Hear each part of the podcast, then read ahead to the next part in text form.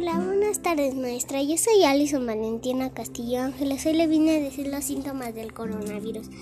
Es fiebre, gripa, dolor de cabeza, dolor de pulmones, dolor de cuerpo. Eh, si usted tiene alguno de estos síntomas, vaya al médico. ¿Cómo prevenirlos? Usar cubrebocas, usar mascarilla, lavarnos bien las manos, usar gel antibacterial. Gracias, maestra.